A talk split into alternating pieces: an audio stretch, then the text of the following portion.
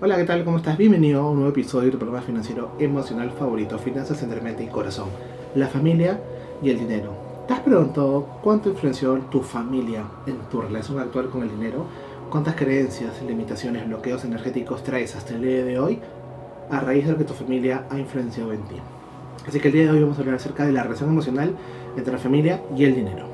Para los que no me conocen, soy Carlos Eduardo, coach financiero emocional, y lo que busco es que aprendas a mejorar la relación emocional con tu dinero y te des cuenta de ese poder interior que tienes en ti, de todo lo maravilloso que puedes alcanzar en la vida, confiando más en ti, transformando creencias negativas, venciendo bloqueos emocionales y sobre todo confiando más en ti. Así que vamos. Definitivamente, la relación emocional entre la familia y el dinero es muy grande. Crecemos nuestra niñez, nuestra adolescencia, nuestra juventud y hasta que salimos de casa bajo las reglas de nuestros padres, pensando en lo que ellos creen que es bueno para nosotros y sobre todo creyendo que es verdad y que es correcto lo que ellos están haciendo y lo que nos dicen. Y eso está influenciado por la sociedad que también está inculcada con los mismos ciertas ideas, de creencias, de limitaciones. Y vamos a los colegios que también nos educan por esa vía.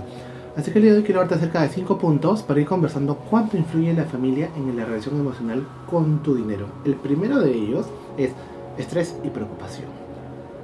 ¿Cuántos hogares hemos eh, vivido con mucho estrés? En lo personal, mi, mi familia siempre era todo era preocupaciones, era estrés por el dinero y uno de niño absorbe eso y tú creces pensando que eso es correcto de que el dinero genera estrés, entonces el dinero es malo, oye, pero ¿para qué quiero tener yo dinero? Porque yo no quiero ser como mis padres, ¿no? Yo no quiero tener deudas, las deudas son malas porque creemos que las deudas son malas, oye, pero veo a mi padre ansioso, con, muy, tensionado, entonces yo también empiezo a tener ansiedad, ¿no? Y cuando te das cuenta, estás trabajando, hablando con alguien y tu pierna se va moviendo. Entonces, el dinero va a generarte esta preocupación siempre y cuando no seas capaz de reconocer tus creencias limitantes y veas que estás transmitiéndole tú a las generaciones futuras en tu familia. Como segundo punto, seguridad y tranquilidad. Vamos a verlo en dos ejes. El primero, sí, el dinero te da tranquilidad y seguridad si es que lo has sabido invertir, si es que esos ahorros los has utilizado para buenas cosas como unos viajes, educación, compartir una propiedad, un mueble, lo que tú desees, transformar, ayudar a la sociedad, apoyar a terceros que lo necesitaban. Pero por otro lado, no te da seguridad en vida.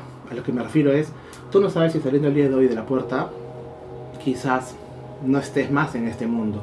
Muchas personas creen que mientras más dinero tengan, van a vivir más. Y eso es algo que no lo podemos controlar.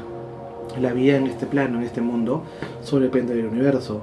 Solo depende para la razón para la cual hemos venido a este mundo. Entonces, primer eje, te da seguridad y tranquilidad si es que tienes muy buena educación financiera, ya sabido manejar bien tus ahorros e inversiones. Y tercero, y perdón, y el otro eje es si crees que por tener más dinero vas a vivir más, estás en el camino incorrecto. Como tercer eje, el dinero como símbolo de amor y cuidado. ¿Cuántas veces las familias han confundido el hecho que, oye, te doy más porque te quiero. Y a veces cree, has creado o creamos niños materialistas, niños engreídos, niños que piensan que con el dinero se soluciona todo, ¿no? personas que no pueden gestionar bien sus emociones, puesto que inmediatamente se, se, tensan, no les genera ya una como una cólera en su interior por no saber expresarlo. El dinero, sí, es un medio para brindar amor, y cuidados a las personas para demostrarlo, pero no es el 100%. Las personas necesitamos también un abrazo, una caricia, unas palabras bonitas de los amigos, de los familiares, de los padres, de la pareja. Así que no confundamos, no llenemos de mucho dinero a las personas creyendo que así nos van a amar, porque estamos en el camino incorrecto. Nosotros vamos a ser amados siempre y cuando seamos más transparentes y conectemos desde lo emocional con las personas. Y si tenemos la capacidad después de eso, de entregarles nuestro amor a través de cosas, paseos, viajes, hablos de corazón, pero que no sea porque buscas tu amor de ellos. Como cuarto punto, poder. Chicos, el dinero no te da poder. Lo que te puede dar poder es cómo eres tú realmente como persona. Cómo eres tú, cómo transmites tus emociones, cómo conectas con los demás. ¿Qué haces tú para ayudar a los terceros? ¿Qué haces tú para transformar a tu sociedad? ¿Qué haces tú para amarte más día a día y así atraigas personas más bonitas, con un alma más noble, con una forma de pensar y sentir que estén más alineados a ti? Las personas que creen que el dinero da poder son personas que lo más probable es que utilicen su dinero de forma negra, ¿no? de forma ilícita, eh, en un mundo oscuro, comprando autoridades, ¿no? con, eh, con, una corrupción dentro de, de su forma de pensar y de sentir. Así que ya lo sabes, el dinero no te da poder, te da la decisión que hagas y el poder te vas a ganar tú mismo, siendo tan, tú mismo transparente desde tu interior. Como quinto punto, una enseñanza de valores y responsabilidad. Aquí lo que debemos buscar es que generación tras generación deberíamos empezar a educarlos financieramente para transmitirles a nuestros niños, para crear gente más poderosa emocionalmente y que no sufran tanto por dinero. Hay personas que tienen mucho dinero en la vida, tienen una cuenta de ahorros espectacular en grandes empresas, pero siguen creyendo que no tienen plata y siguen trabajando de sol a sol para hacer más plata porque creen que es lo correcto dejarle dinero y propiedades, una vida hecha a sus futuras generaciones, cuando no lo es así. Tú debes trabajar por ti, para cumplir tus sueños, para vivir, para disfrutar en esta vida lo que tú estás haciendo, logrando, alcanzando. Ya las futuras generaciones deberán esforzarse por lograr sus sueños, sus metas ellos mismos. No vas a estar tú a cada rato cuidándolos, pensando en que haces todo por ellos.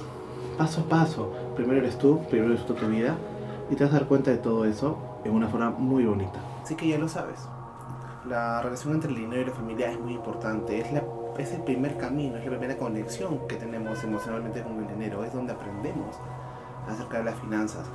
Si tenemos hasta el día de creencias limitantes que no nos dejan crecer, no nos dejan desarrollar, en primer lugar agradece porque recuerda que tus padres hicieron lo mejor por tu educación, dieron lo mejor que ellos creyeron en su momento que era para ti yo no hice la capacidad de verlos, de ver lo que hicieron con nosotros, cómo nos afectó, qué estamos haciendo nosotros con esa información recibida y empezar a seguir por nuestra propia cuenta. Sí, de seguir por nuestra propia cuenta.